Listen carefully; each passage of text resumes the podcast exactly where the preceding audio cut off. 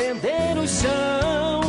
Que carregava em si os sonhos, os planos, os ideais. Uma nação, eu vi uma estrada de ferro que abriu caminho. Olá, terceiro ano! Está no ar o terceiro episódio sobre biomas do Marista Escola Social Lúcia Maivorne. Eu sou a Maiana, professora de Biologia do Lúcia, e hoje estou aqui com o Cristiano para a gente conhecer um pouco mais da cultura associada à Mata Atlântica, e a gente vai fazer isso a partir da Mata de Araucária. Oi, Cris! Oi, Mai! Oi, terceiro ano! Como é que vocês estão, galerinha? Estamos aqui para falar um pouquinho sobre essa tal Mata de Araucária aí, do ponto de vista da geografia, obviamente. O tema então de hoje é sobre a relação de alguns povos com as fitofisionomias da Mata Atlântica, em especial, como eu falei, a Mata de Araucária. E a gente vai fazer isso porque o Cris tem uma relação forte com esse ambiente e ele vai compartilhar um pouco dessa história com a gente. Conta pra gente, Cris. Então, galera, eu sou dessa região, né, região do Planalto Catarinense, região onde a mata de araucária era predominante. Hoje ela foi praticamente toda destruída, né, ainda existe pouquíssima coisa, mas ainda existe. Passava férias lá com a minha avó, uns dois meses, pelo menos todo final de ano. E aí eu entrei em contato com o modo de vida e, enfim, com essa paisagem desde muito cedo. Então isso tem até um apelo afetivo, de memória afetiva de minha parte. Então eu gosto bastante disso. Coisas interessantes para se relatar é que assim, essa região é uma das regiões do, do, estado de Santa Catarina onde mais se demorou chegar o processo de modernização tecnológica, agricultura, etc. Então, não se tinha luz, por exemplo, até o início dos anos 2000. Você tinha práticas de relação com a natureza um pouco mais, assim, diretas, por exemplo, minha avó para conseguir produzir sabão, ou melhor, para ela ter sabão, ela precisava produzir o sabão. E para produzir o sabão, não sei se vocês sabem, vocês têm que pegar toda a parte é, da gordura do animal quando você mata para produzir o sabão. Eu lembro da minha avó produzindo sabão. Eu lembro dela, por exemplo, produzindo uma vela, né? Porque como não tinha luz, as velas eram eram super úteis. Aí você pegava a cera da abelha, produzia a vela. Esses dois exemplos que eu dei, eles só evidenciam um pouco do que era o modo de vida da população que a gente chama de população cabocla, né? O caboclo de Santa Catarina.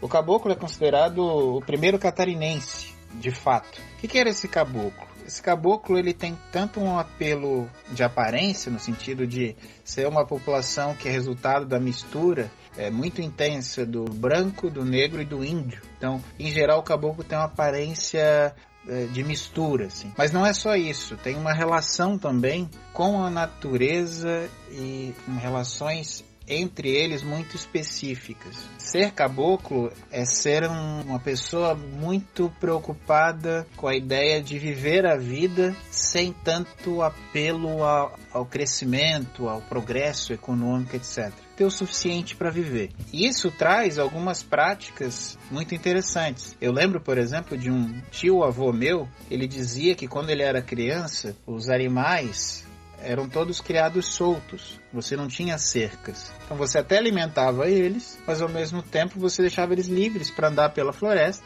de araucárias, por exemplo, comendo pinhão, que era uma prática muito comum. Eles comiam os pinhões. Então, ah, eu, meu vizinho tá ali do lado e ele viu que meus porcos chegaram perto da propriedade dele e estão comendo na mata do lado da casa dele. Tipo, não tem problema nenhum. Ou seja, a mata era considerada como um bem comum, né? o recurso natural era um bem comum. É uma ideia de uso da natureza a partir de princípios comunitários. Isso, inclusive, se, se refletia na questão do próprio trabalho. Então, se tivesse, por exemplo, uma época em que eu precisasse construir minha casa, por exemplo, o meu vizinho ia me ajudar a gente ia construir junto e quando ele precisasse de qualquer tipo de ajuda, eu teria o dever moral de ajudá-lo. Isso era uma prática comum, chamada de mutirão, né, que a gente conhece lá, o termo era puxirão. É, esse termo varia. Então essa prática revela também uma outra forma de sociabilidade, de se relacionar entre as pessoas. É muito interessante essa outra forma de pensar a relação com os recursos locais, né? Porque se a gente pensa no lugar onde a gente vive hoje, né, no nosso entorno, a gente não dá conta de sobreviver com o que a gente tem aqui. A gente demanda de recursos que vêm pelos portos, que vêm pelas estradas do, do Brasil todo para cá, né? É, existe outra lógica de funcionamento e uso dos recursos que é bem distinta dessa que tu tá contando pra gente, né? E que para além, né, de, de ter essa relação mais íntima com o que é fornecido localmente, também essa outra forma de se relacionar com o outro, né? De ser mais coletivo e de compartilhar mais os recursos e as, as atividades também. Sim, esse modo de vida caboclo, ele, a gente pode dizer que ele ainda ele existe, né? Mas hoje ele está bastante transformado. Mas, por exemplo, até o início do século XX, essas relações eram muito mais fortes. Quando que começou a ter um processo de desconstrução desse modo de vida e de relação com a natureza?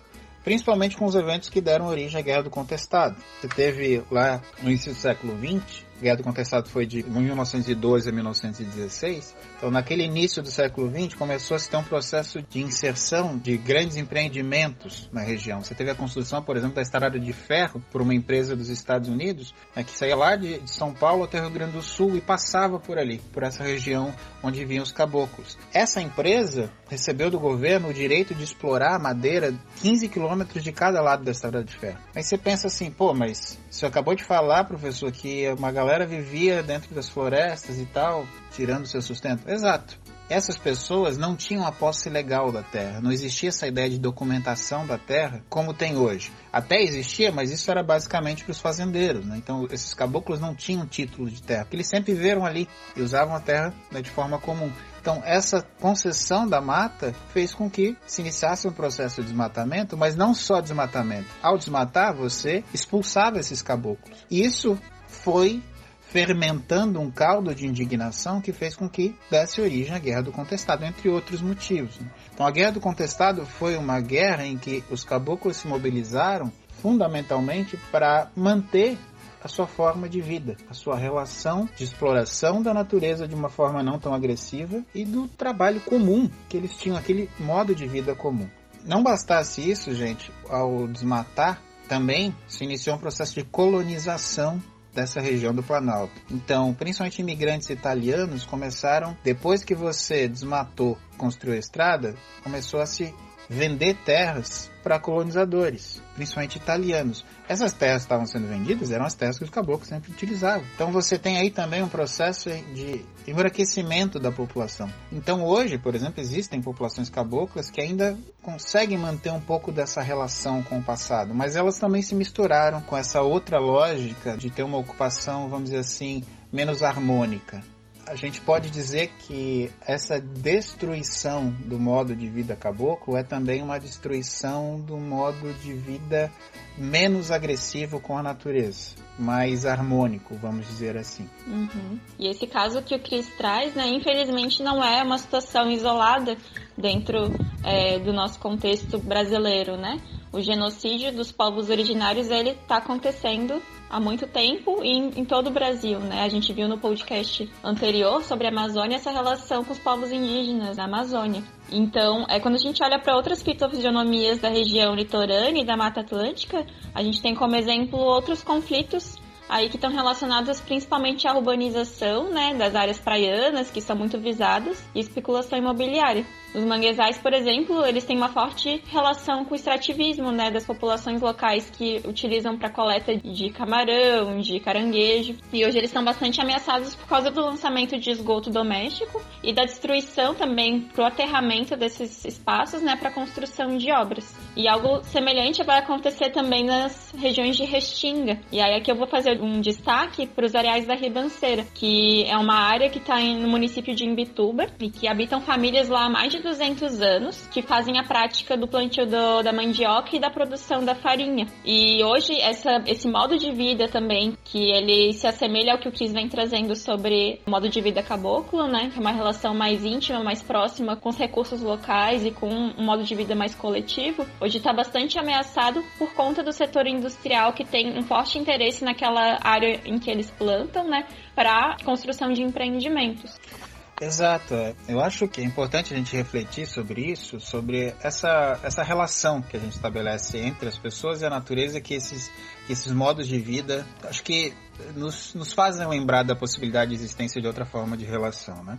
Mas só para continuar um pouquinho sobre a questão dos caboclos, eu ainda esqueci de dizer que, assim, além da Guerra do Contestado, a construção da ferrovia, etc., a destruição, você teve depois o ciclo da madeira, nos anos 60, que aí praticamente exterminou com a floresta de Araucária, né? Hoje a gente tem 5% da mata original que existia antes. E se tem só 5%, significa o quê? Que ao destruir também essa mata de Araucária, você destruiu muito, muito mesmo do que era esse modo de vida do passado eu acho que é importante a gente é, estudar essas coisas e entender um pouco disso, porque não necessariamente para a gente viver exatamente como era antes, mas ele traz valores para gente, práticas, que a gente pode sim pensar nos dias de hoje. Né? A gente tem uma cultura na sociedade atual muito individualista. Do eu resolver o meu problema, eu, eu, eu, é muito eu. Eu acho que essas práticas trazem uma ideia de nós, de pensar projetos coletivos de sociedade. Projetos coletivos de sociedade que levem em consideração a natureza. Não a natureza só, unicamente, como um recurso, mas a natureza também como uma relação de construção de identidade, uma natureza em que a gente consiga preservar aquilo que é fundamental para a própria vida. Sim, conhecer essa história, né? Conhecer a história dos povos originários, ela é essencial para fazer a gente ter essa reflexão, né? E pensar outras formas de relação com a vida e com o ambiente que nos cerca. E para fechar o nosso episódio, eu vou trazer a fala do professor Nivaldo, que é um professor da UFSC, que inclusive deu aula para mim na graduação, e que ele é pesquisador justamente dessa história, desses povos povos originários e a relação deles com algumas espécies. Olá pessoal, gostaria de agradecer ao convite da Maiana e é muito interessante a gente pensar um pouco sobre essas coisas que estão tão perto da gente, às vezes a gente não se dá conta, né?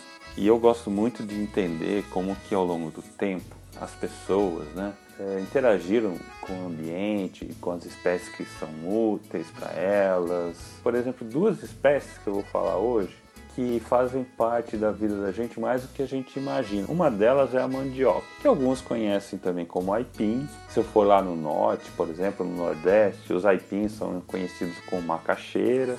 Mas se vocês pensarem assim, mas de onde? Como que foi descoberto, por exemplo, a mandioca? É bem intrigante, né? Pensar assim, como que lá no passado, e aí eu vou dizer para vocês, esse passado são mais ou menos aí de 8 a 9 mil anos, que as pessoas, principalmente ali numa região da Amazônia, né, entre uma transição entre o Cerrado brasileiro e a Amazônia, começaram a usar uma planta que, imaginem só, não tinha nem raiz naquele momento. E aí, gradativamente, as pessoas foram experimentando, foram repartindo, dividindo, selecionando, usando, começaram a perceber que havia é, um crescimento de raiz né, nessa planta. E aí pensa assim, ah, se eu perguntar para vocês, por exemplo, quantos tipos ou quantas variedades diferentes de mandioca que vocês acham que existem? Né? Vocês poderiam pensar assim, ah, deve ter uma, duas, três, quatro. Mas eu vou dizer para vocês que existem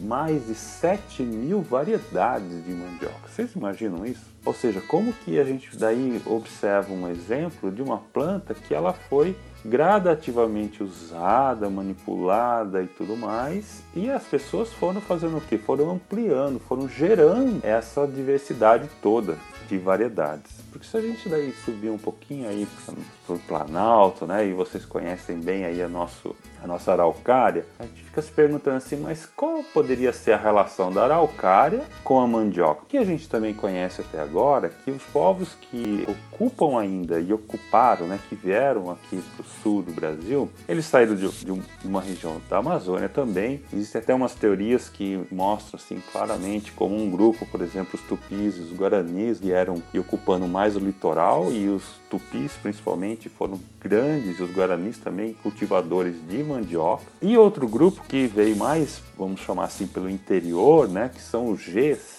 e quem fazem parte do GES, por exemplo, que a gente encontra em Santa Catarina, né? O Choclen e os Caigang, né? Esses dois povos, eles além de trazerem muitas plantas ao longo desse caminhar todo, né? Eles foram interagindo com outras plantas. E é muito interessante porque esses povos, eles foram responsáveis por ampliar a distribuição da, da araucária. O que isso quer dizer? Ao longo do uso delas, eles carregavam pinhões, nas sacolas, nos seus apetrechos, foram caminhando, às vezes conscientemente, inconscientemente, eles levavam esses pinhões para diferentes lugares, inclusive mais ao sul, da região do Rio Grande do Sul, e fizeram com que a araucária tivesse e ocorresse, por exemplo, em locais quando não era esperado que ela ocorresse naturalmente. E é uma coisa também que é importante a gente pensar, que as florestas de araucária, quando a gente pensa assim, araucária, muitos daqui devem saber que também araucária a gente encontra variedades, vocês sabiam disso?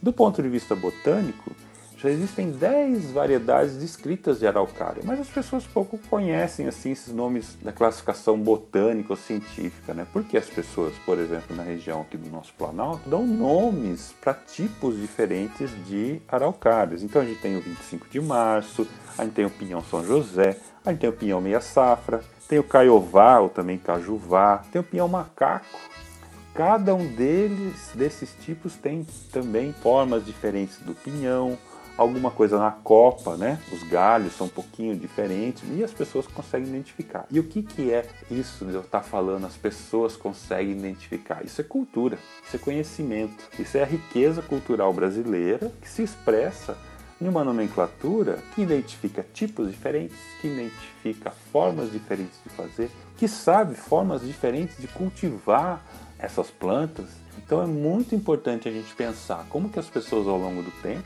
essa história toda nossa aqui, elas não só interagiram com essa diversidade biológica tão grande, né, que a gente tem, essa mega diversidade que a gente encontra nas nossas florestas, como também desenvolveram um riquíssimo conhecimento local, um riquíssimo conhecimento tradicional. O conhecimento indígena é riquíssimo nesse sentido. E se a gente pensar, nós estamos hoje, né, usufruindo desse legado de toda essa história das relações das pessoas com os nossos ambientes. Então esse é meu recado para hoje e eu gostei demais de poder estar participando aqui com vocês. Então deixo aqui o meu abraço a todos vocês.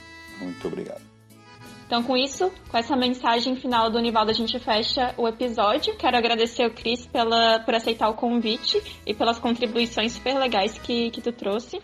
Ah, obrigado, Mai. Valeu e adoro falar sobre isso. Que bom que a gente conseguiu fazer esse podcast. Mandar um abração para a galerinha do terceiro ano. Espero que vocês gostem, aproveitem. Espero que logo, logo a gente esteja junto aí de novo para papear um pouquinho mais de perto. Legal. No próximo episódio, então, a gente vai conversar um pouco sobre o Pantanal e o Pampa. Até a próxima!